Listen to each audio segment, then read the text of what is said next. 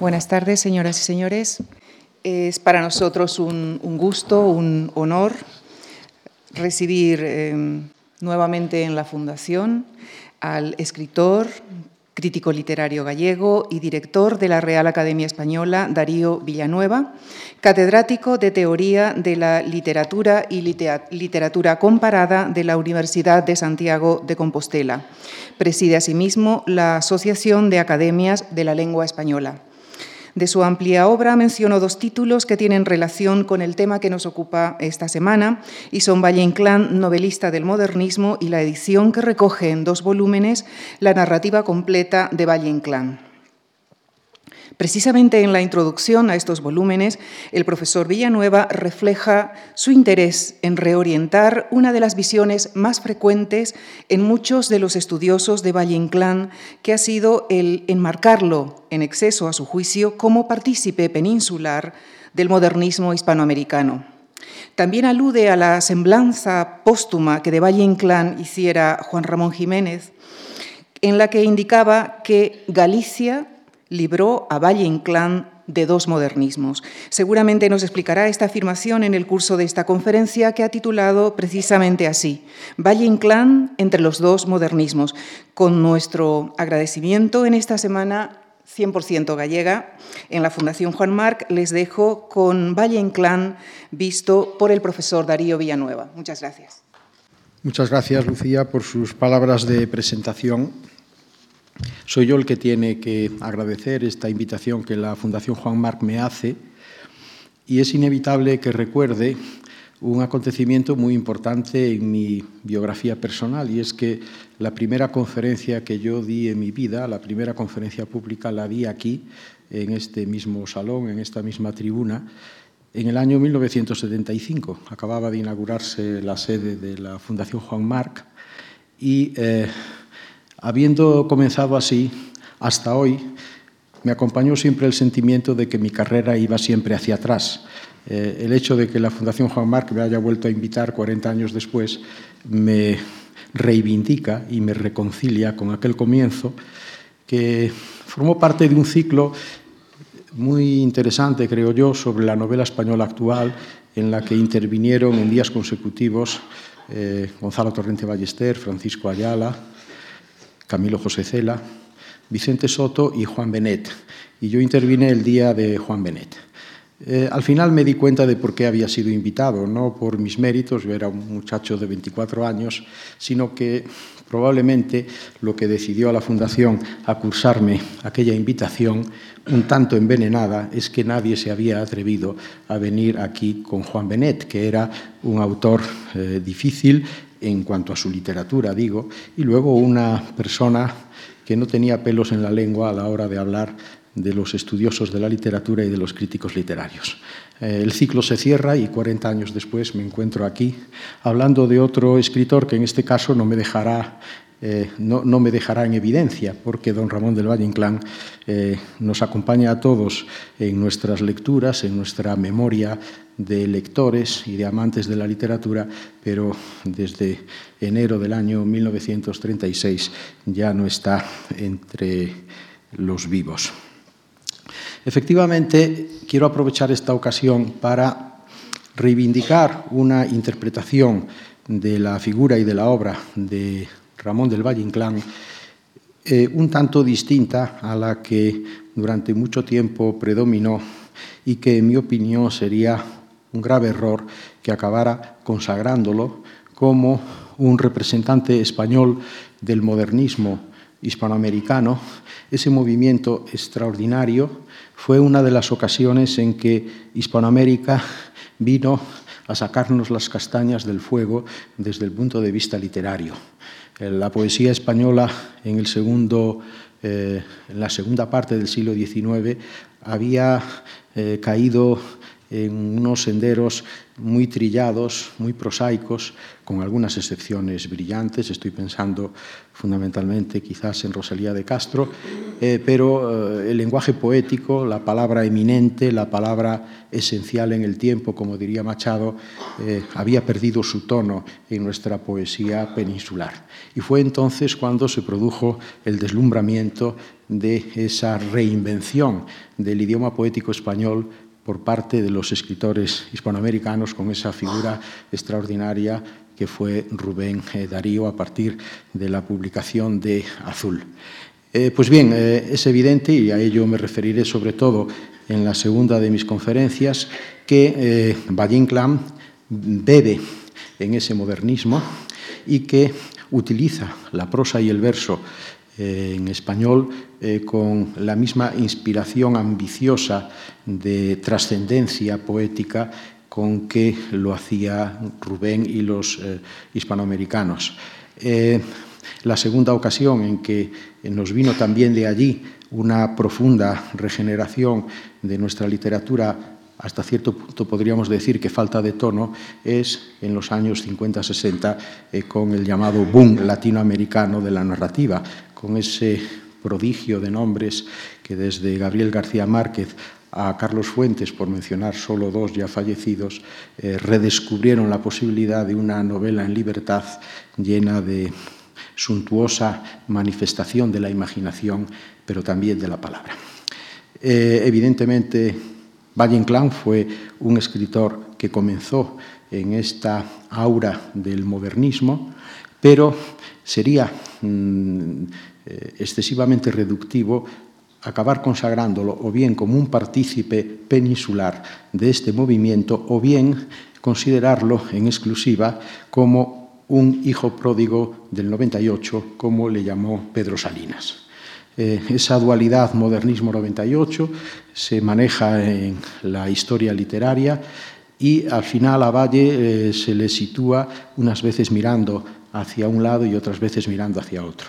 Y a mí me gustaría romper ese anillo eh, situando a Valle Inclán en otro contexto que es el del modernismo internacional. La palabra modernismo se utiliza no solo eh, para explicar la literatura española, sino también para explicar la literatura universal y eh, yo creo que el modernismo que define mejor a nuestro escritor no es tanto el primero, cuanto el segundo, y que por lo tanto eh, encuadrarlo exclusivamente en el modernismo hispanoamericano es eh, cortarle las alas a su eh, egregia estatura de escritor equiparable a los grandes nombres que todos tenemos en presentes de la literatura universal del siglo XX.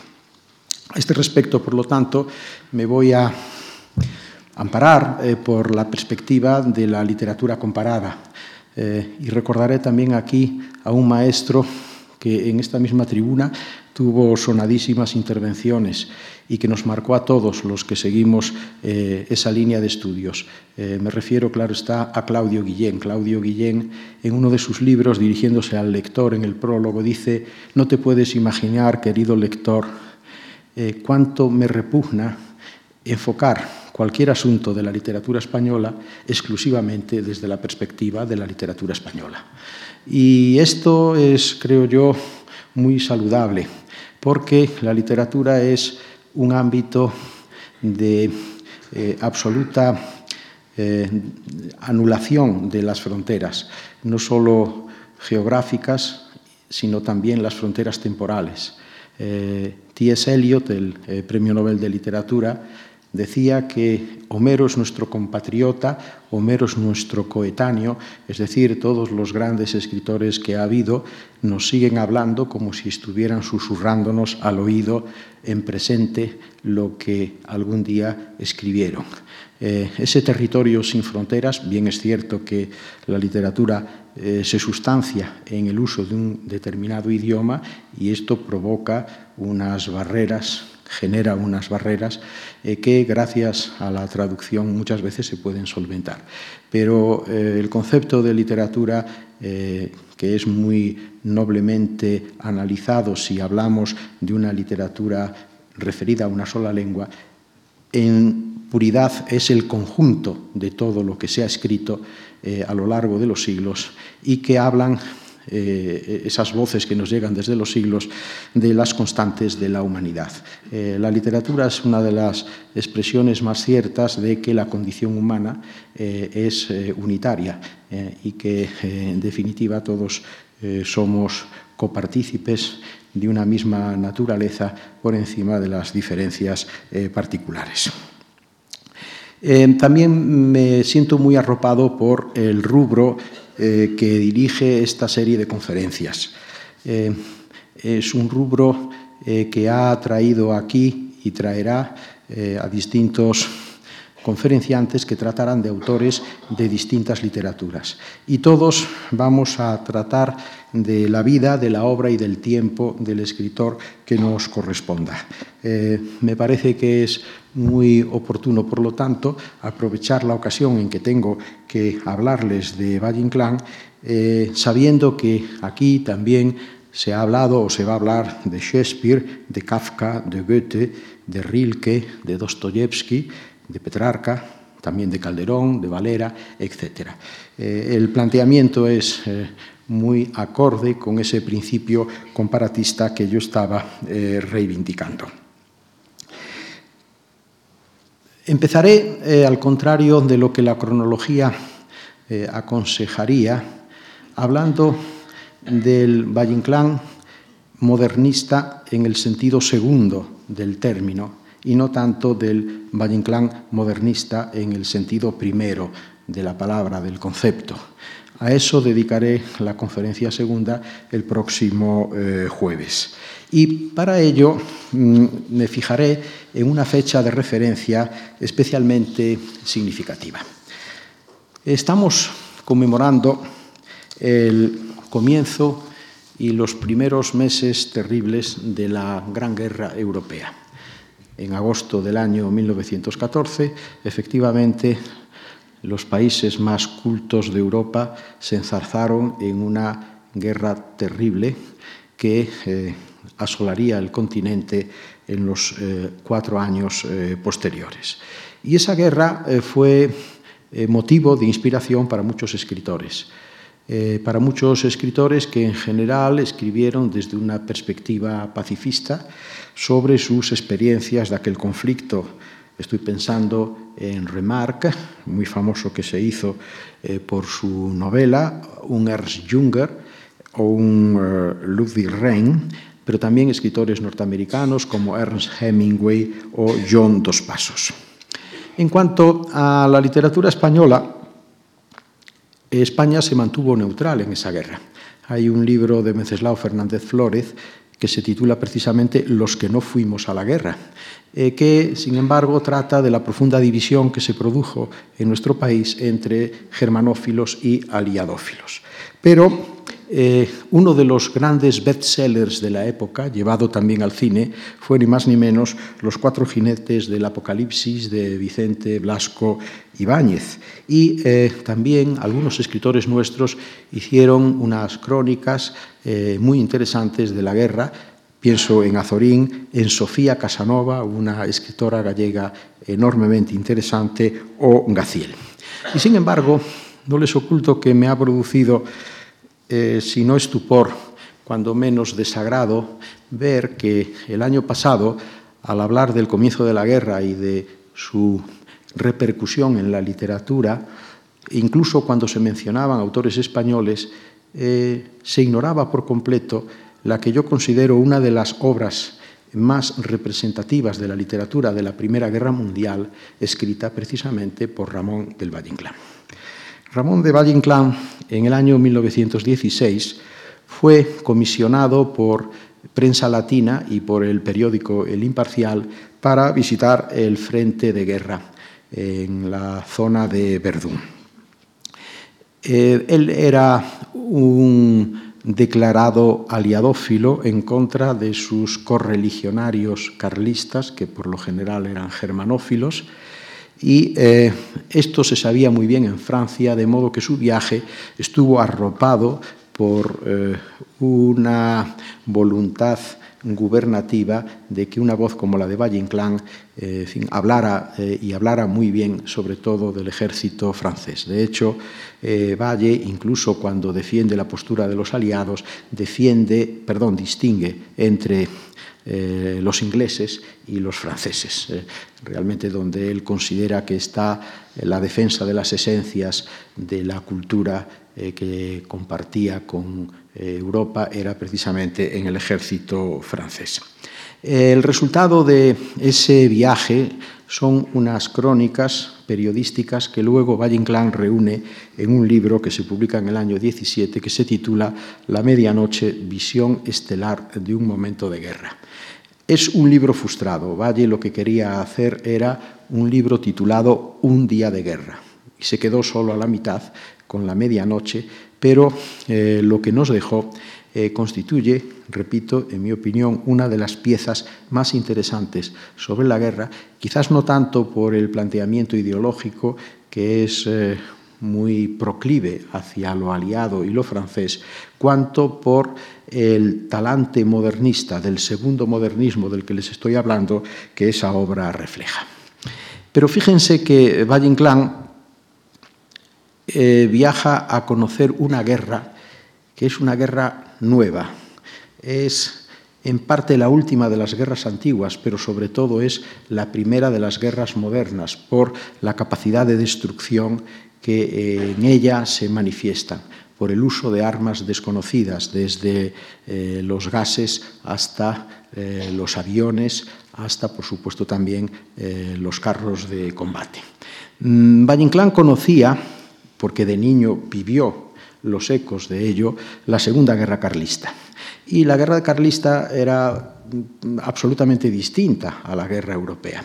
Era una guerra de curas guerrilleros, de partidas, en donde apenas si había artillería, en donde los soldados llevaban unos escapularios de detente bala eh, para evitar, en fin, la muerte prematura. Y eh, de repente Valle cae en el frente de Verdún y se encuentra con una conflagración de unas dimensiones verdaderamente descomunales, monumentales. Y siente la necesidad de ponerse a la altura del hecho que tiene que relatar. Eh, ya no vale describir la guerra eh, viéndola eh, de frente. Es necesario ver y describir la guerra desde una posición superior, es decir, desde el aire, desde una visión estelar, una visión semejante a la que un demiurgo tendría del mundo de los meros mortales. Sobre ello teoriza en los eh, preliminares de la medianoche, visión estelar de un momento de guerra, eh, con referencias a Mm, en fin, el misticismo, eh, las artes ocultas, con menciones a Cagliostro, pero las cosas fueron mucho más sencillas en la realidad. Sabemos por Corpus Varga y otros eh, corresponsales de guerra que estuvieron con él que Valle experimentó una situación verdaderamente insólita que le ayudó a cambiar eh, también su perspectiva estética. Y es que mm, simpatizó extraordinariamente con los eh, aviadores franceses, eh, que prácticamente lo secuestraron y se lo llevaron a un aeródromo y le hicieron volar sobre el frente. Eh, de ahí viene la visión estelar mm, que Valle tiene de la guerra, que es una visión que permite percibir las cosas en simultaneidad, a diferencia de lo que ocurre cuando, como por ejemplo en Guerra y Paz, eh, la, guerra se cuenta a pie de obra, ¿eh? a pie de batalla. Desde el avión se puede eh, contemplar lo que está sucediendo al mismo tiempo en enclaves distintos de ese largo frente de trincheras de Tang, de Metzeral, de Verdún. Y ver también la contradicción entre eh, la derrota y el triunfo, entre la arrogancia y la cobardía, eh, y todo esto eh, luego poder plasmarlo con una técnica de fragmentos simultáneos con un propósito de integración. Decía Valle que la guerra que él quería contar por el procedimiento antiguo solo se podría reconstruir tomando noticia del relato que cada uno de los soldados pudiera hacer de ella una vez que la guerra hubiese terminado. En cambio, de este otro modo, eh, la visión total, la visión estelar de la batalla, la podía conseguir el escritor eh, sintiéndose demiurgo precisamente por esa posición desde las estrellas que eh, el invento técnico de la aviación le permitía. Y esta visión estelar eh, significa varias cosas desde el punto de vista de la técnica narrativa. Por ejemplo, la simultaneidad a la que me he referido. Eh, la simultaneidad es más propia de las artes plásticas, es decir, de las llamadas artes espaciales, que de las artes temporales, que siempre generan sucesividad. Pero las cosas ocurren de manera simultánea. El narrador del Aleph de Borges dice, lo que vieron mis ojos fue simultáneo, lo que narraré sucesivo porque el lenguaje lo es. Evidentemente, en un texto literario hay que poner una palabra antes que otra, aunque las palabras designen cosas, sucesos, acontecimientos que han ocurrido al mismo tiempo. Esto el cine o la pintura lo puede representar perfectamente mediante la plasticidad de la imagen, pero en literatura no es así. Y la solución para lograr este principio de la simultaneidad es el fragmentarismo de las escenas, eh, unos auténticos relámpagos de eh, narración corta que bien encajadas entre sí las distintas piezas, como si fuese una especie de mosaico, acaban ofreciéndonos el perfil de lo que se nos quiere contar. Pero también la visión estelar obliga a percibir el protagonismo de lo que se cuenta de modo colectivo. No habrá héroes singulares, son héroes compartidos, comunales, eh, como en definitiva ocurre en eh, las tropas de un eh, ejército. Y también generalmente esta visión en simultaneidad mm, determina lo que Valle Inclán denominaba en algunas de sus entrevistas angostura del tiempo. Es decir, no se pueden contar cosas muy expandidas eh, en el tiempo, sino muy concentradas, porque la simultaneidad consume espacio, pero no permite avanzar en el tiempo con la misma eh, celeridad con que lo permite un relato puramente eh, lineal. Pues bien, rasgos como los que estoy enumerando constituyen el fundamento de una nueva poética narrativa y teatral que es la propia del modernismo internacional, el modernismo al que enseguida me voy a referir. Y en Valle Inclán están por junto en una obra escrita en el año 16 y publicada en el año 17, eh, porque eh, Valle en cierto modo se siente iluminado gracias a la experiencia de la guerra para afrontar una nueva manera de contar las cosas, para abandonar en cierto modo ese individualismo, ese egocentrismo de la literatura modernista, cuya máxima expresión es sin duda las memorias del marqués de Bradomín, las sonatas de las que hablaré el próximo jueves, y lanzarse de lleno a la narración épica de la historia colectiva. En las entrevistas de estos años, eh, Valle eh, dice que efectivamente ha terminado la época de la literatura del individuo, que la historia camina por eh, senderos de la totalidad, de la colectividad. En ello, sin duda alguna, hay una inspiración política muy clara. Esto nos llevaría a otra consideración, ya que hablamos de eh, Valle Inclán, eh, su vida, su obra y su tiempo, eh, que no tendremos aquí eh, espacio para desarrollar, que es la posición política de Valle.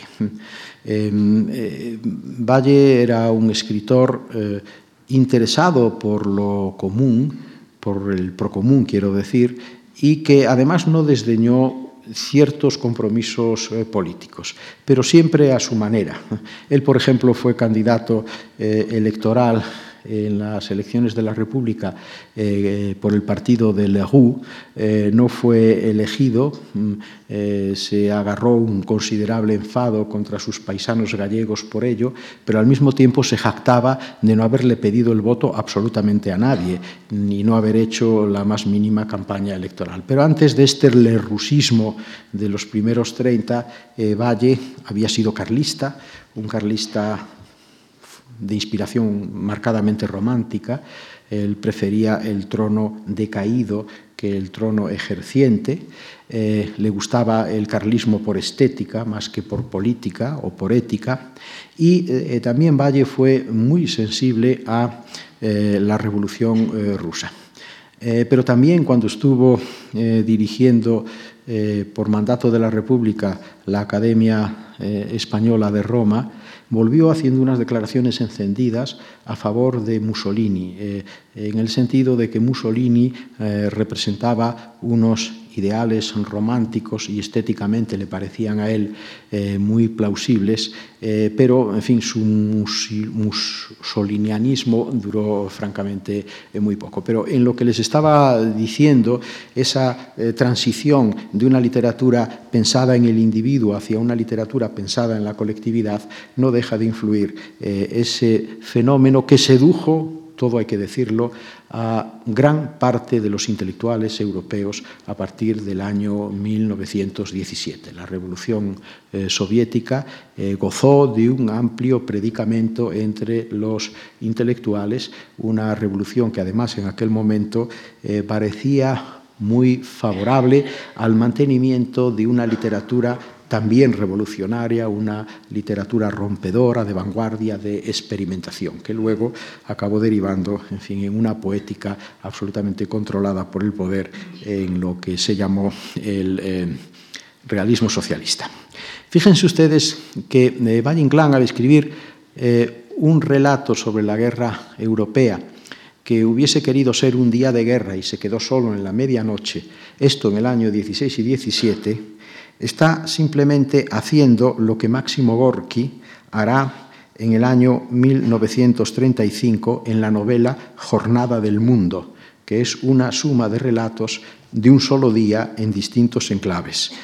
En cuanto al cine, Iballe fue el escritor español de su generación que más pronto y de manera más clarividente entendió que el cine era el nuevo arte, era el séptimo arte de la modernidad, frente a las reticencias de otros compañeros suyos de generación, como por ejemplo el propio Miguel de Unamuno. Pues bien, el cine eh, cursó el mismo eh, paso, el Siga Bertov, el gran director eh, soviético, distribuyó eh, por Rusia el 24 de agosto del año 40 a sus operadores para montar luego una película titulada Un día del mundo nuevo.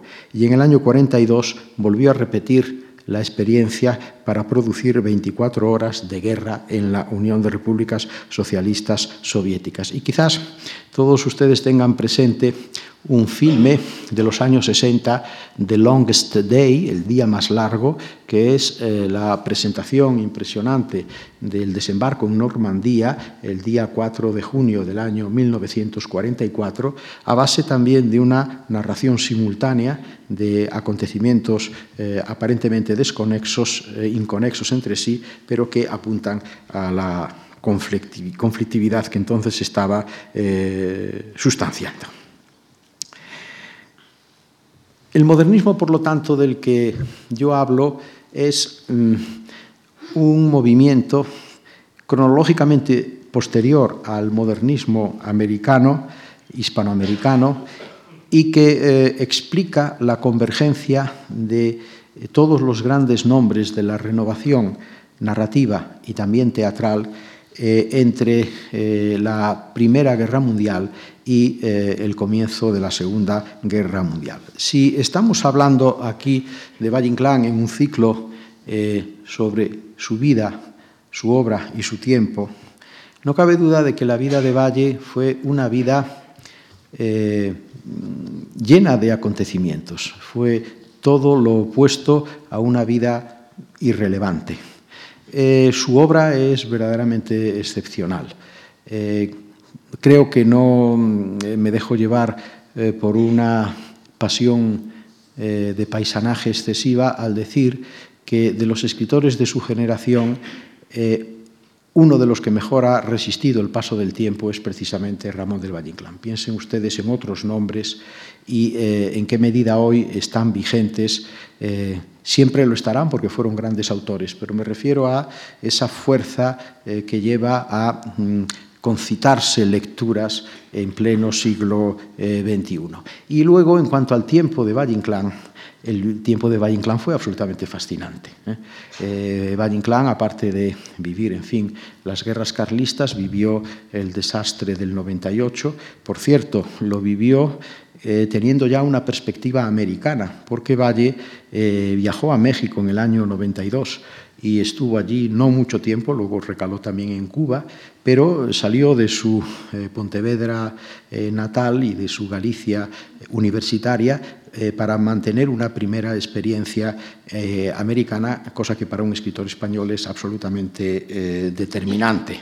luego vino, claro está, la experiencia de la guerra europea, de la Revolución rusa, pero también de la Revolución mexicana.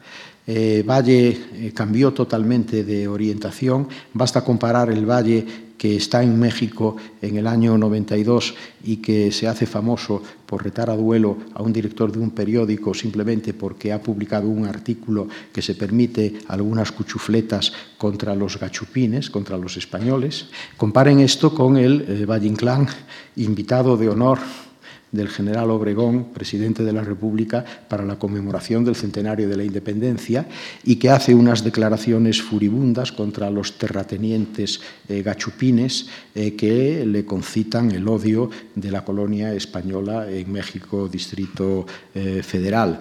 comparen simplemente el marqués de Bradomín de la sonata de Estío, que llega a Veracruz impostando la figura de un antepasado suyo eh, que fue conquistador del reino de Nueva Galicia, con el eh, Valle Inclán que escribe Tirano Banderas, en donde desde la figura del embajador de España hasta la figura de los eh, eh, eh, gachupines del eh, casino español, todo es sátira y todo es crítica acerba de un español hacia sus compatriotas. Hay un cambio total de actitud, pero yo les estaba hablando de esas experiencias vitales que continúan también con la eh, experiencia italiana, eh, que fue una experiencia poco grata para él, pero que le permitió vivir en Italia el movimiento del fascismo y, eso sí, la muerte le evitó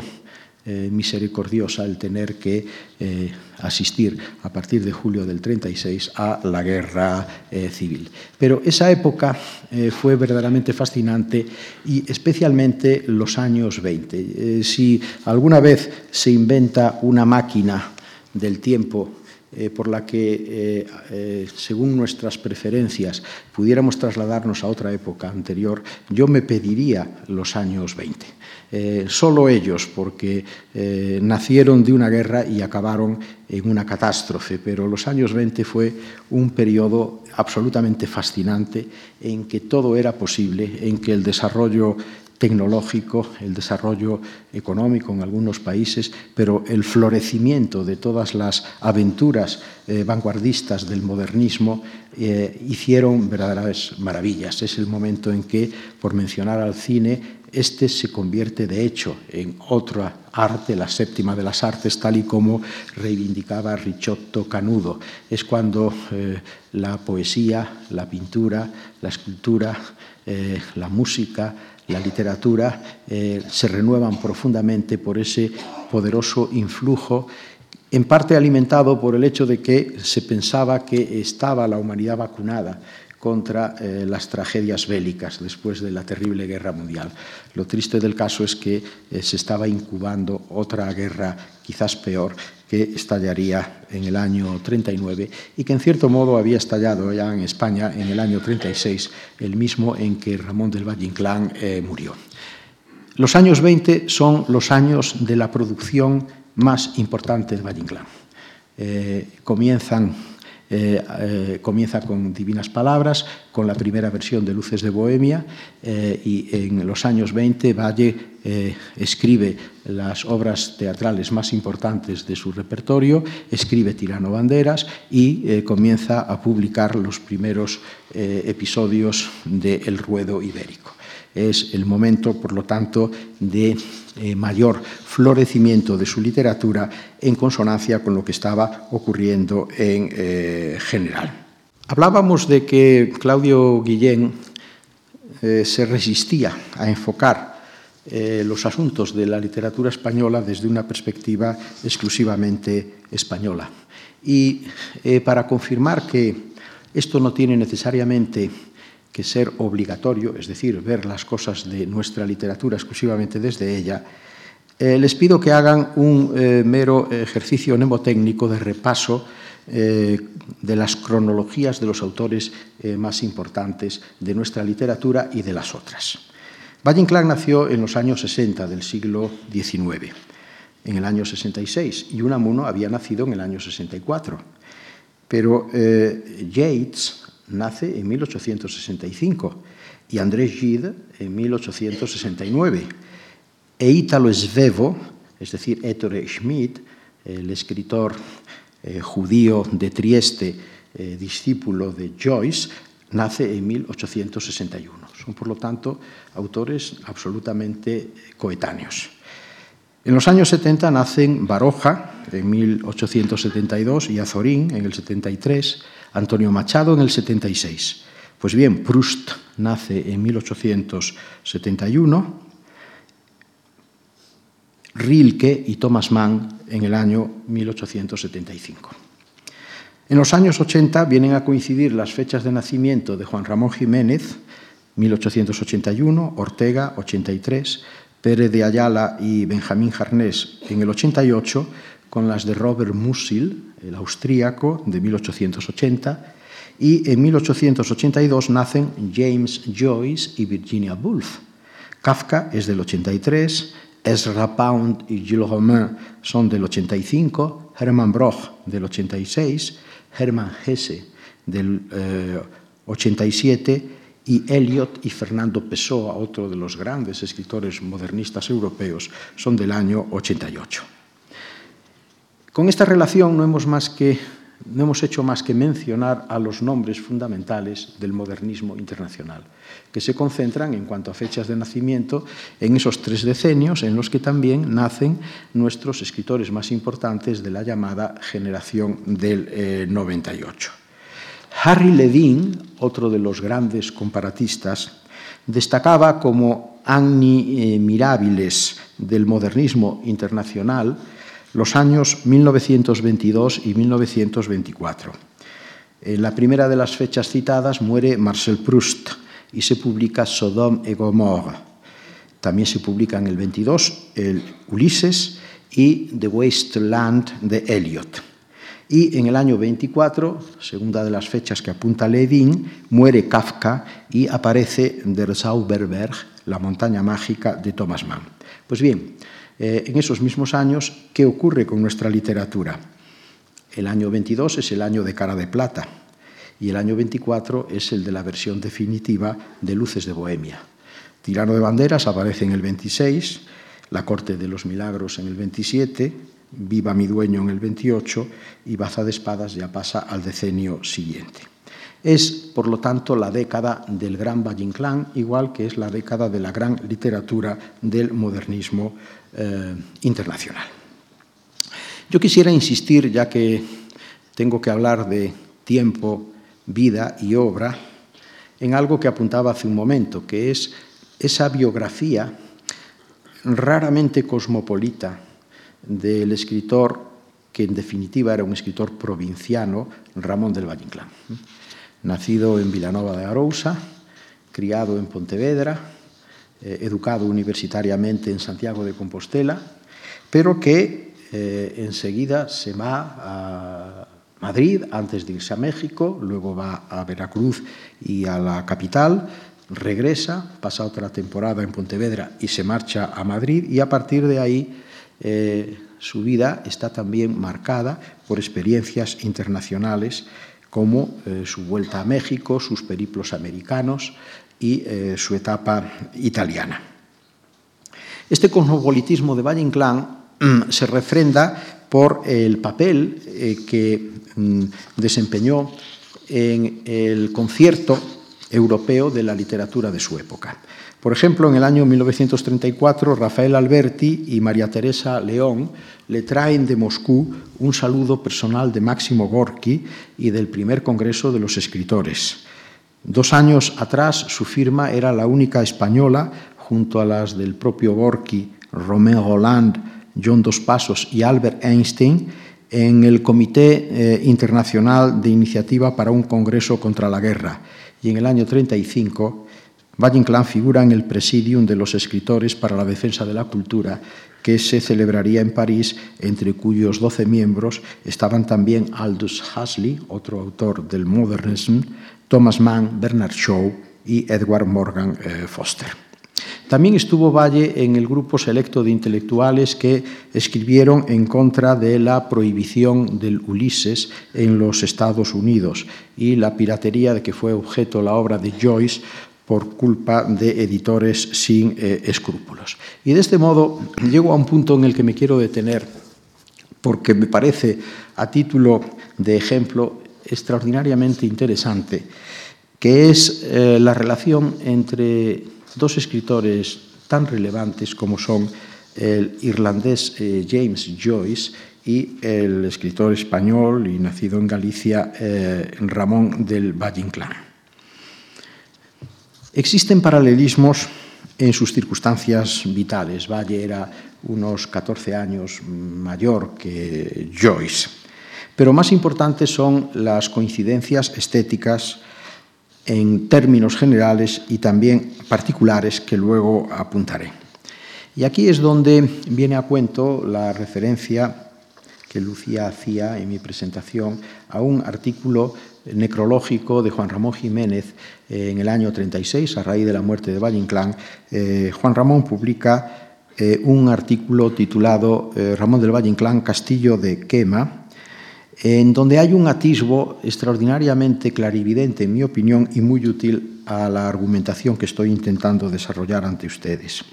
Dice allí Juan Ramón, Valle Inclán era, es un celta auténtico como sus contemporáneos, los mejores escritores celtas de Irlanda, George Moore, Synge, Yates, empieza influido por el simbolismo universal.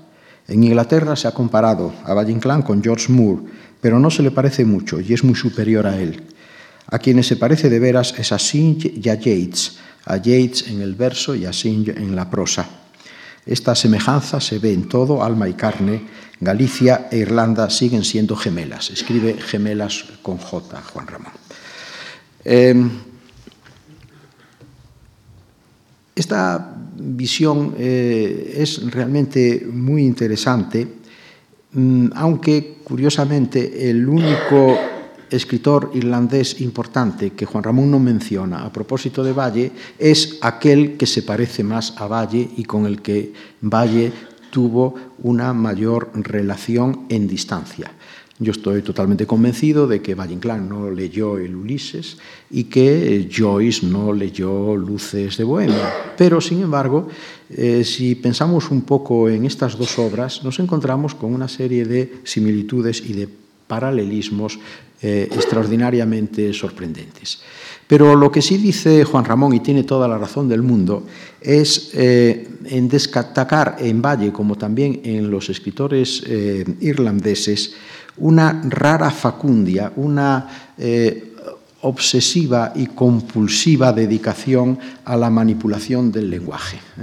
dice que Valle es el primer fablistán de España, empeñado en la empresa de crear una lengua total, dice como la que se hubiera formado natural y artificialmente en Galicia, sede eterna, piedra de Santiago, si hubiese estado en Galicia la presidencia de las Españas, la presidencia de la República Inmensa Española, de la que él, Valle Inclán, hubiese sido el rey o el pretendiente.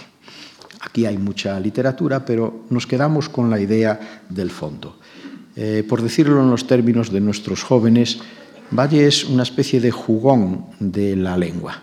Eh, y esto se comprueba perfectamente eh, por esa especie de simbiosis rara tendente a una verdadera coiné que desde el castellano eh, concibe y realiza una lengua con múltiples ecos y resonancias, en donde se puede integrar el calor, las hablas jergales, eh, muchísimos galleguismos, eh, pero también eh, en Tiranos Bandera, en Tirano Banderas, perdón, en una carta a Alfonso Reyes le dice no está escrita en español, está escrita en una lengua inventada que reúne desde el modo lépero es decir, el modo mexicano, al modo gaucho, el modo argentino de escribir el castellano, violentándolo, en cierto modo prostituyéndolo, pero con una gran capacidad eh, creativa. Lo mismo ocurre con Valle perdón, lo mismo ocurre con James Joyce. Y no me refiero, claro está, a esa suprema manifestación eh, de la facundia y del juego con las palabras, que es el Finnegan's Wake, un libro eh, que no se puede leer, que hay que estudiarlo con lupa, porque sobre una base de partida inglesa eh, maneja términos de unas 17 lenguas distintas y cada palabra y cada frase tiene que ser objeto de una disección puntual, casi casi microscópica, para entender lo que eh, nos quiso decir eh, Joyce. En este sentido, me parece que el exceso en esa facundia, en esa verbosidad, en esa ludopatía lingüística de Joyce le acabó conduciendo a una especie de solipsismo, una especie de aislamiento, porque su obra es difícilmente comunicable. En cambio, eh, en Valle eh, las cosas no llegaron tan lejos y, eh, en definitiva, lo que Tirano Banderas, que es la más complicada a este respecto de todas las suyas, lo que se pretende es reflejar un idioma integrador, un idioma como un espacio de de diversidades, de confluencias, pero con un clarísimo propósito eh, comunicativo. Eh, ambos comparten, por lo tanto, una especie de mm, furor verbal y aquí es donde mm, el otro día, bueno, hace unas semanas, eh, me encontré con una corroboración de estas perspectivas que en definitiva vienen de Juan Ramón Jiménez, pero que ahora nosotros hemos hecho nuestras. El premio Príncipe de Asturias de este año pasado ha sido el escritor eh, irlandés eh, John eh, Banville. Y mmm, en las declaraciones que él hizo a raíz de ese galardón, manifiesta que lo que lo caracteriza como escritor en inglés es una conciencia agudísima del lenguaje y también un sentimiento de aplastamiento por eh, la brillantez de los escritores de su casta. Irlanda es el país que tiene una ratio superior que cualquier otro en el número de mm, premios Nobel de literatura por metro cuadrado y por millón de habitantes. Y eh, decía Banville que el uso que los irlandeses hacen del inglés es muy distinto al uso que los propios ingleses hacen del mismo idioma, y no digamos los americanos, los canadienses o el australiano. Es un lenguaje particular que hemos inventado, totalmente distinto, poético y ambiguo. E insiste en la ambigüedad, insiste en la coexistencia de las significaciones, en la manipulación de esa lengua metropolitana desde una posición que viene de la periferia, pero que precisamente por esa pérdida del sentido sacral del idioma que puede tener aquel que ha nacido en su mismo cogollo, hace muy creativa eh, la eh, interpretación o la reinterpretación eh, de la lengua en la que se está escribiendo. Es decir, lo que puede ser un sustrato gaélico o de lengua irlandesa para los eh, escritores que mencioné de Irlanda, o lo que puede ser el sustrato eh, gallego para un escritor como Valle Inclán, eh, acaba rezumando novedad, frescura y mm, soltura expresiva en las obras de unos y de otros. Valle y Joyce fueron escritores arrogantes, polémicos, si bien eh, Valle alcanzó eh, más resonancia en esto porque no hizo lo que Joyce sí eh, consumó, que fue un autoexilio de Irlanda en Suiza, en Francia y en Trieste. volvió algunas veces, una de ellas para intentar montar un negocio novedoso, que era un cine en Dublín, que luego fracasó. Valle no, Valle estuvo aquí y participó en todas cuantas trifulcas literarias hubo en su momento. Los dos compartieron una misma pasión italiana, eh, más eh, biográficamente asentada en el caso del irlandés, porque eh, Valle empezó a escribir eh, en la sonata de primavera sobre Italia sin haberla visitado nunca. Eh, su acercamiento a Italia es muy posterior en los últimos años de su vida, pero está también la presencia de un danuncio en la referencia de ambos autores. Es muy curioso, investigando sobre Joyce, me encontré una carta del año 1909 a su hermano Stani, donde le dice, no me publicaron el artículo sobre Don Carlos. Este era un artículo sobre Don Carlos de Borbón y de Este, el pretendiente carlista al trono español que había muerto en Varese el 18 de julio anterior. Es decir, a Joyce le interesó también el carlismo. No conservamos ese artículo, pero ahí hay otra pista interesante en esas concomitancias. Por supuesto, e insisto en que la perspectiva comparatista no debe de eh, exagerar la necesidad de influencias y de confluencias documentalmente probadas. Yo creo que en el ámbito de la literatura lo fundamental es la existencia de algo que eh, Faulkner denominaba el polen de ideas. Decía Faulkner cuando le eh, machacaban con que él era discípulo de Joyce, él decía, no, yo a Joyce lo leí tardíamente, eh, la parte principal de mi obra está escrita antes de conocer a Joyce. Lo que pasa es que hay un polen de ideas que fertiliza eh, la mente creativa aquí y allá sin que necesariamente haya contacto entre unos y otros escritores. Pero esas concomitancias están. Mencionaré también, por ejemplo, el caso de Ibsen. Eh, la obra de teatro de Joyce, Exiliados, es profundamente ibseniana.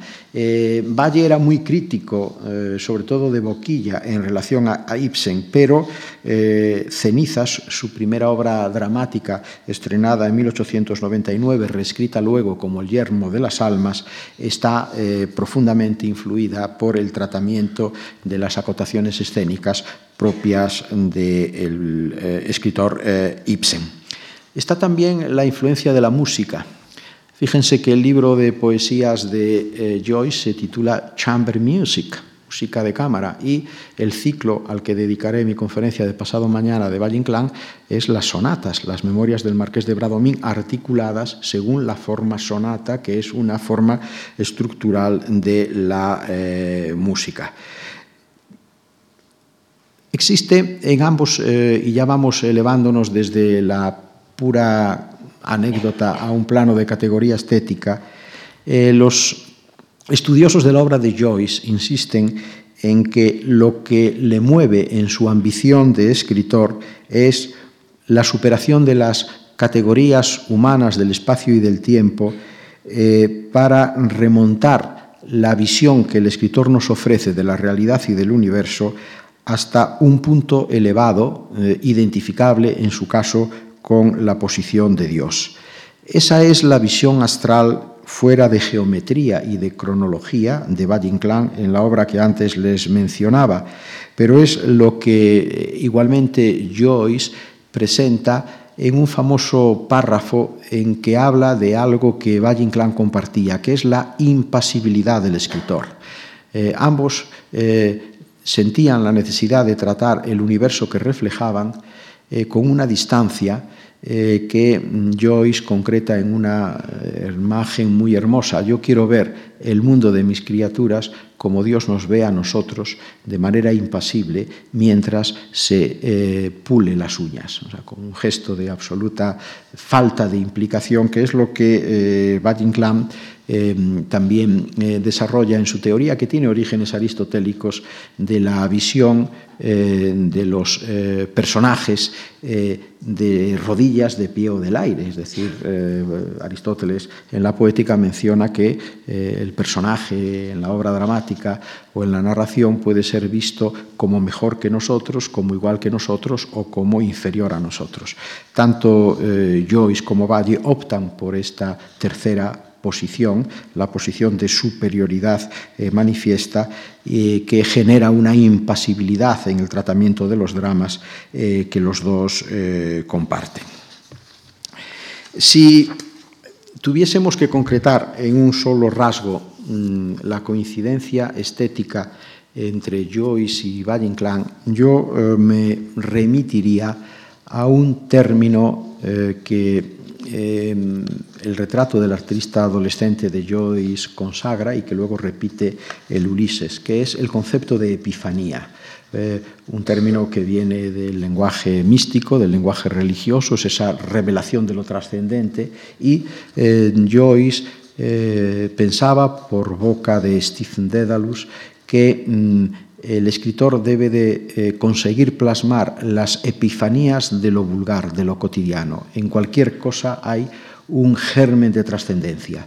Eh, y la literatura, aunque sea costumbrista, precisamente yo recuerdo que en esta misma tribuna, aquel día del año 1975, eh, que yo escuchaba fascinado y temeroso a Juan Benet, Juan Benet escandalizó al auditorio diciendo que, en su opinión, eh, Joyce era un escritor costumbrista. ¿eh?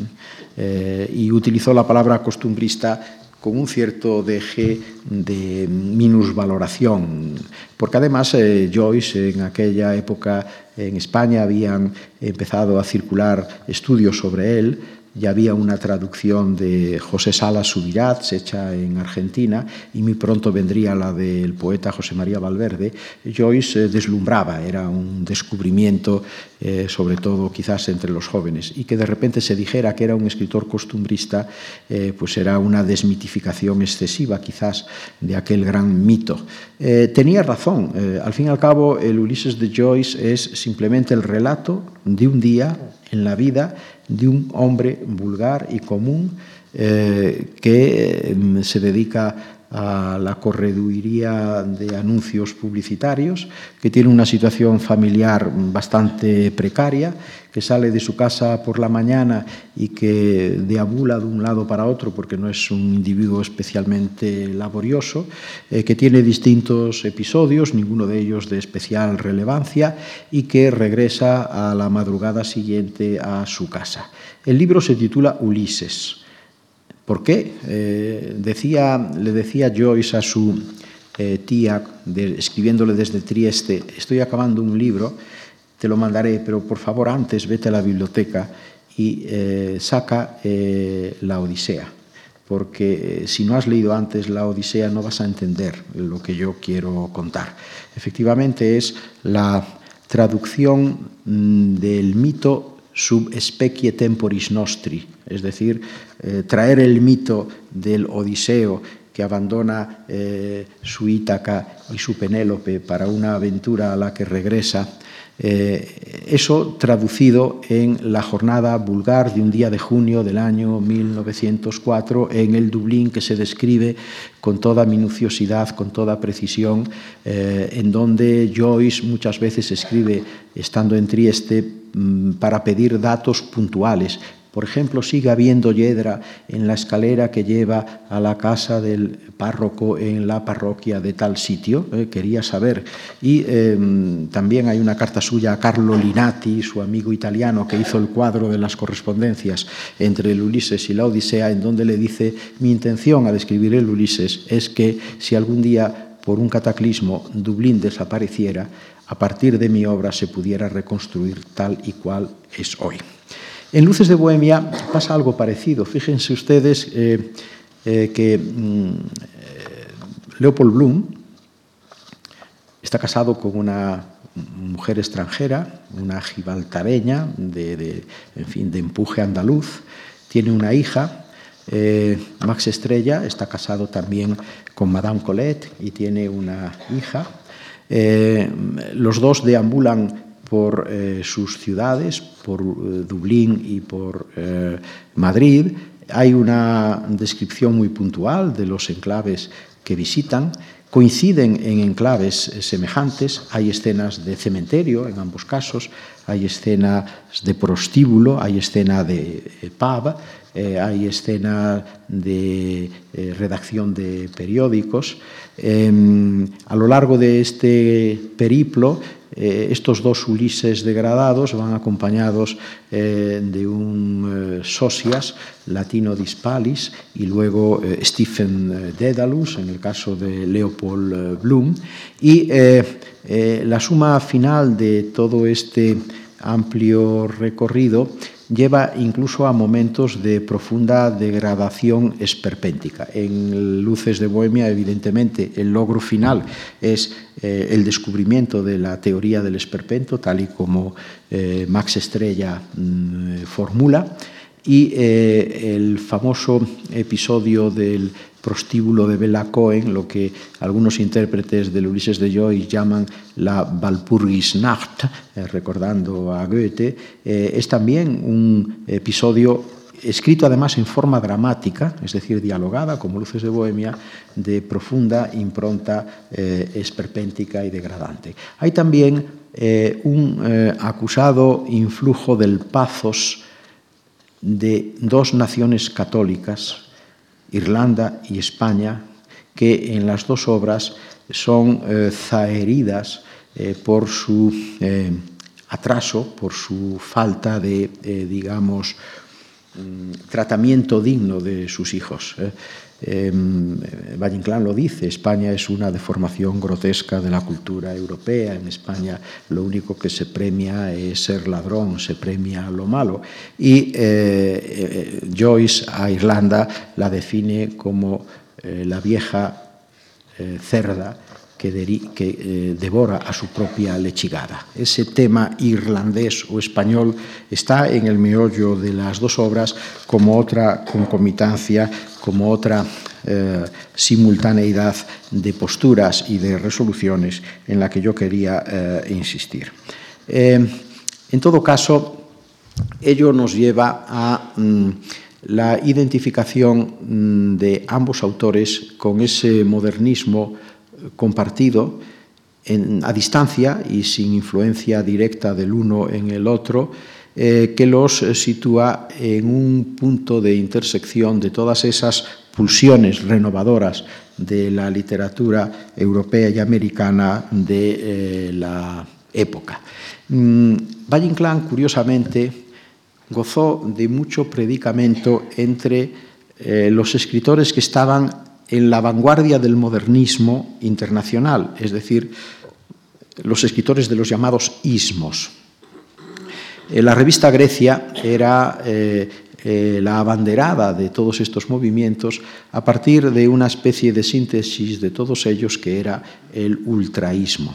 Y eh, uno de los poetas ultraístas, en la revista Grecia del año 1920, escribe unos versos eh, que rezan, si no recuerdo mal así, discusión de, sin fin sobre si eh, es ultraísta, que si Patatín, que, sobre si es ultraísta Valle que si Patatín, que si Patatán. Los, los ultraístas, los más jóvenes, los más arriesgados, los más aventurados de los escritores eh, del momento, sienten que un autor de la generación eh, anterior, eh, incluso la anteanterior, eh, está muy cerca de ellos y está muy cerca de ellos por esa identificación que, por supuesto, también se da en las experiencias teatrales de Valle Inclán. Hablar sobre el teatro de Valle Inclán exigiría un espacio de tiempo aparte. Eh, Valle Inclán fue tan modernista en su teatro que prácticamente ello le condujo a su fracaso como autor teatral a lo largo de su propia vida. Fue un autor eh, que apenas si representó y cuando lo hizo eh, tuvo muy escaso éxito. La vocación teatral de Valle era enorme, incluía también eh, la actuación. Valle fue actor, luego su manquedad, la pérdida de un brazo con aquel episodio de la pelea con Bueno, eh, truncó su carrera, se casó con una actriz, la acompañó por América en las giras de las compañías, eh, pero Valle fue un autor frustrado en el teatro porque escribía sobre unas expectativas que no eran las del público de su época, que estaba totalmente conformado eh, por la estética de un teatro burgués o un teatro, eh, si no de vodevil, eh, si quizás eh, zarzuelero, pero ahí estaba igualmente la gran mm, propuesta de futuro. el Valle, autor teatral, renace en los años 60 a partir de las representaciones que entonces se llevan a cabo de Luces de Bohemia, Divinas Palabras y posteriormente las comedias bárbaras, y hoy se puede decir que es un autor absolutamente integrado en el repertorio del teatro internacional y se representa, a pesar de las dificultades idiomáticas que algunas de sus obras tienen, en eh, distintos teatros de Europa y del mundo eh, entero. Termino ya. Eh, He empezado por el segundo de los modernismos que, eh, en mi opinión, es el que define mejor a Valle y es lo que yo he pretendido transmitir en esta primera conferencia de hoy. No quería dedicar el primer impulso a volver a ese otro Valle Inclán igualmente admirable, pero es aquel eh, que yo preferiría que colocáramos en un segundo plano eh, ese Valle Inclán o bien hijo pródigo del 98 o bien partícipe peninsular del modernismo hispanoamericano. Piensen ustedes, yo soy muy afecto a la magia de los números, no soy un pitagórico, pero casi, eh, y Valle también lo era. Hay un libro suyo del año 16, eh, La lámpara eh, maravillosa, que es un tratado eh, entre teosófico y estético, en donde se juega con todos estos eh, conceptos, que en parte anuncia lo que vendrá después, pero la gran ruptura está en ese año 16, año en el que, por cierto, le llega a Valle Inclán noticia de la muerte de Rubén Darío, y año en que Valle Inclán, al visitar el frente francés y al subir a un avión de guerra y sobrevolar el frente de aquella gran batalla tan distinta a la de la guerra carlista de su infancia, entrevista a lo lejos, descubre una estética nueva, la estética que lo pondrá codo con codo con el resto de los modernistas internacionales. Gracias.